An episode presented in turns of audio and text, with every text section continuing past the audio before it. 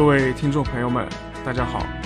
欢迎收听本期的亮哥说钢铁节目，我是钢联研究中心的研究员，你们的老朋友亮哥。亮哥带你用几分钟的时间看清钢铁市场的运行逻辑。最近关注黑色的朋友会发现一个很有趣的现象，就是同样是作为原材料啊，炼钢的原料，呃，双焦、焦煤、焦炭和铁矿石之间的价格是出现明显的差异的啊，分歧比较大，明表现为矿弱、双焦更强这么一个走势。那从七月七号到八月九号这段时间里面，我们统计了一下，铁矿石百分之六六十二品位澳洲 PB 粉的这个价格是这个降了差不多百分之二十六点四，而这个青岛港的这个价格呢，现货港口现货的价格呢也降了有差不多百分之二十二，呃，而这个低硫主焦煤的价格指数的话呢，则是上涨了百分之二十三点一，呃，也就是说。这个很有意思的现象就是说，我们焦煤的价格的上涨的幅度和铁矿石下跌的幅度非常相似。嗯，那这里面到底是有什么样的内在逻辑，或者说有什么关联呢？我们仔细来分析一下。那首先我们来看一下为什么双焦的价格会这么的强，特别是到七月份之后价格会这么强。那首先第一点，我们从库存的角度上就可以看得出来，那确实是有点供不应求啊。你像。截止到八月六号，我们的统计数据来看，呃，MySteel 样本企业的这个焦煤的总库存量呢是两千零一十七万吨，和七月初相比的话呢是下降了一百六十六万吨啊，这个降幅还是比较大的。而且呢，从绝对值的角度来看，焦煤的库存已经是达到了最近几年同期水平的新低，最低点。所以说，今年其实到目前来说，焦煤的整体的供应。都是表现的比较紧张的，那这个紧张的话，我们的焦煤来源一方面是从这个海外进口，还有一方面是国内自己生产的。那实际上这两个渠道这个量都有明显的下降。首先是进口量这一块啊，因为我们国家实际上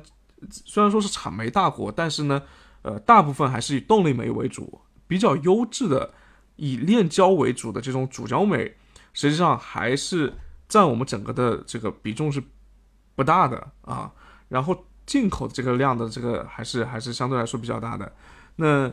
呃，我们在这个呃去年啊，因为中澳之间的关系啊，这个遇冷之后的话呢，呃，应该说是截止到去年的十二月份，整体的我们从澳洲进口过来的这个焦煤的数量的话呢，是降到了零，而这个。呃，二零二零年全年来看的话呢，其实从澳洲进口过来的这个焦煤的量占我们整体啊全全部进口量的百分之四十八点七，接近一半。而这样子一个量退出之后的话，我们肯定要想办法，就是说到底还有哪些渠道可以弥补这一块的这个量啊？如果说没有办法完全的 cover 掉这一块澳洲没进来的这块的缺口的话呢，那么。相对来说，我们国家进口这一块的这个量就会更加紧张一点。那我们看了一下，呃，除了澳洲之外的话，我们焦煤的主要补充的来源啊，一个是蒙古，还有呢就是俄罗斯这两个我们的邻国，那还有就是加拿大和美国两个北美国家啊。但是整体来说的话，这些国家我们算了一下，就是说，呃，所有国家如果说是把他们的能够这个进到我们国家来，以及按照之前的这个每一年啊这个增速的规模去推算的话呢，其实今年呃这个确实是会给我们国家的这个进口量有可能会带来差不多接近一千五百万吨左右的一个进口量。那呃还有一个数据就是今年上半年我们整体的炼焦煤的进口量同比是减少了一千五百八十万吨啊，那这么一个水平，呃。而如果说按照我们下半年啊预计其他的国家可能会有一些增量补给进来的话呢，今年下半年整体的进口量的这个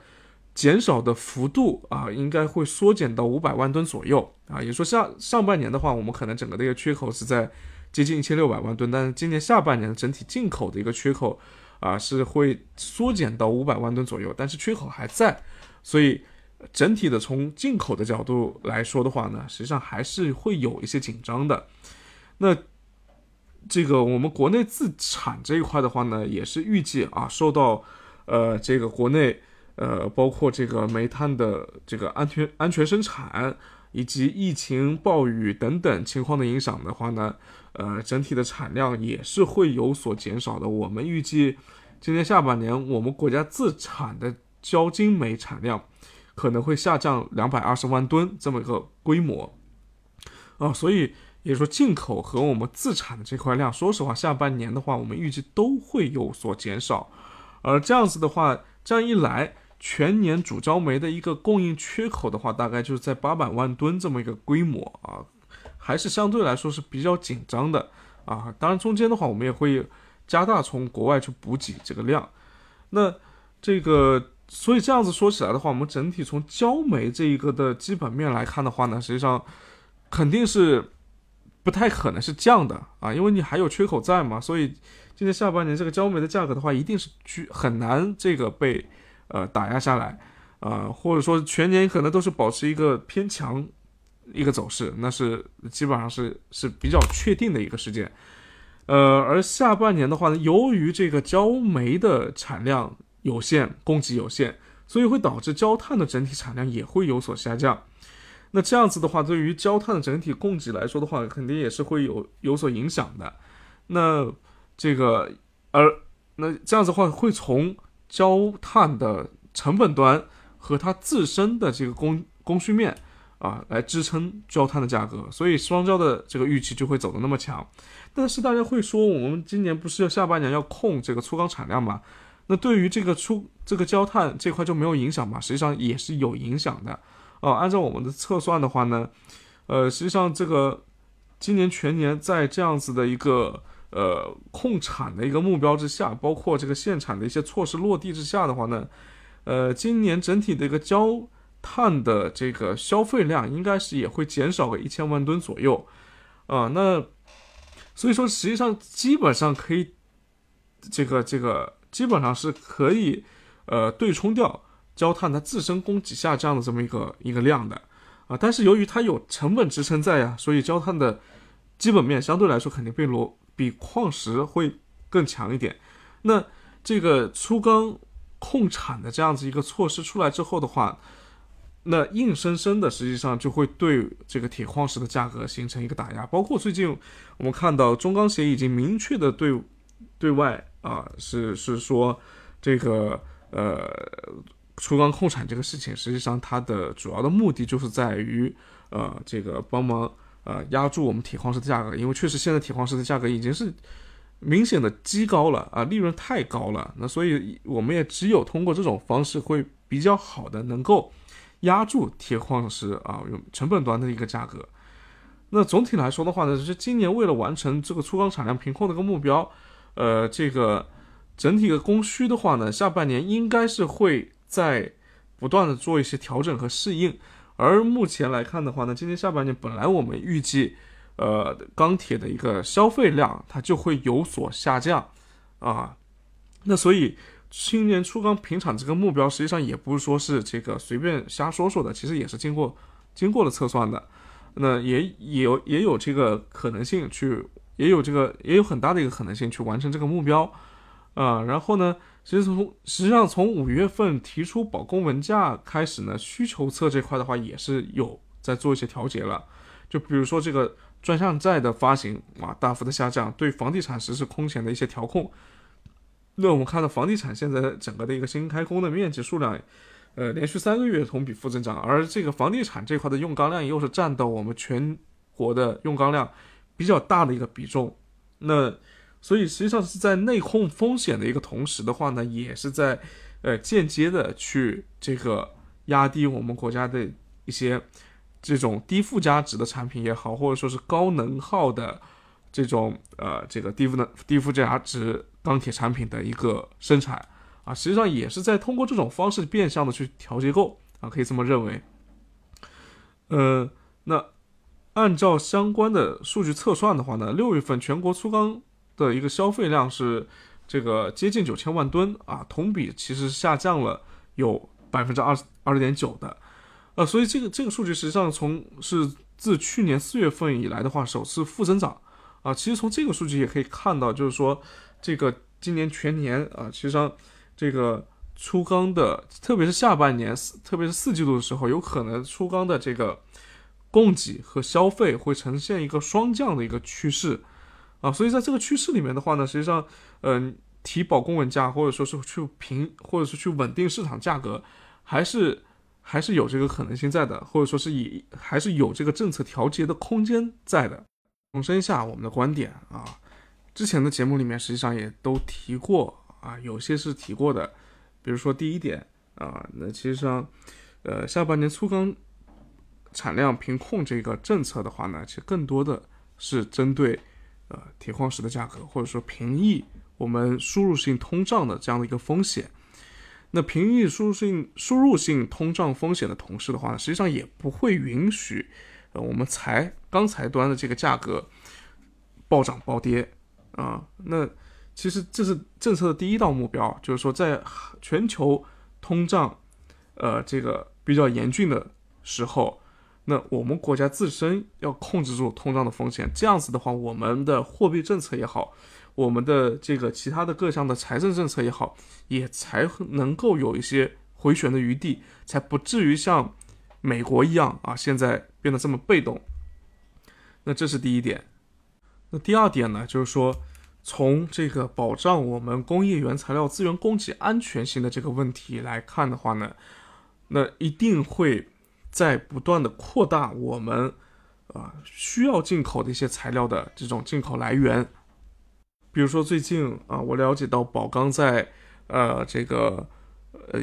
非洲的啊一个之前的一个矿啊，原来是属于武光的武钢的一个铁矿山啊，最近也是复产了，不是西芒度那个，是另外一个矿。呃，这个当然这是这是一个，然后其他的也陆陆续续会有一些出来，包括刚刚说到的这个焦煤这块然后，可能我们减少了对于澳洲的一个依赖度之后的话，我们也会从一些其他的国家增加进口量。啊，然后，所以各项政策也好，各项这个呃措施也好，实际上大家都可以看得到，最核心、最核心的这个两两点政策目的，一个就是刚刚说到的，我们要控制住国内的通胀的这个压力；第二点呢，就是说从工业的角度来说，我们要提升我们自身的资源供给的安全性问题。实际上，这是这两年一直在。政策上在做的事情，或者说在钢铁行业，我们看到的这么出了这么这么多政策，实际上很多都是围绕这这两点在做的。稳定和安全是我们现在行业的第一大要务。那所以在这种环境之下的话呢，呃，我个人认为这个下半年的价格，那我们刚刚之前也说到过了啊，八月份的价格相对来说的话，我认为这个偏强的走势应该还是能够延续的，但是。呃，到了四季度之后的话呢，单方面的去炒预期，肯定是这个风险会越来越高，啊，特别是这个呃消费旺季的这个预期已经这个兑现掉，或者说已经过了之后的话，你其实已经没有太多的这个这个消费端的利好可以再去炒作，而粗钢产量控产。平平控的这个事情的话呢，它也一定会去随着我们消费的一个变化去做一些调节啊。这个事情虽然说肯定会做啊，但是从目前的情况来说的话呢，这个它跟我们消费的下降之间的话，应该会呈现一个互相抵消的一个关系。认为下半年的这个价格，呃，出现大涨或者大跌的这个可能性都不会太大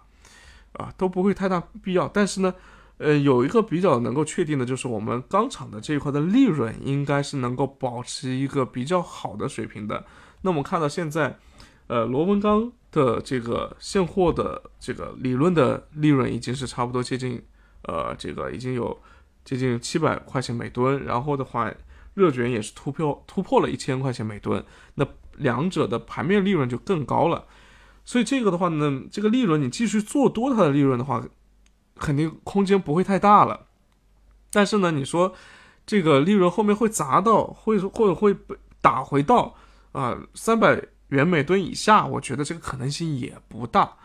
呃，所以总体来说的话，从我们呃下游采购企业的角度来说的话，你跟钢厂去打交道的话，那你呃，我觉得呃可以有更多的一些主动性啊，因为毕竟现在钢厂赚钱了嘛，我认为。可以去跟他们去商议一下，比如说对于我们长期的协议户来说的话呢，能不能给到一些更多的一些优惠啊？这样子的话能保证大家的这个后面的合作能够继续下去啊，这是给大家的一点建议啊，就是说让大家知道这个可以从这个点出发，可能跟钢厂去啊稍微再再做一些商议。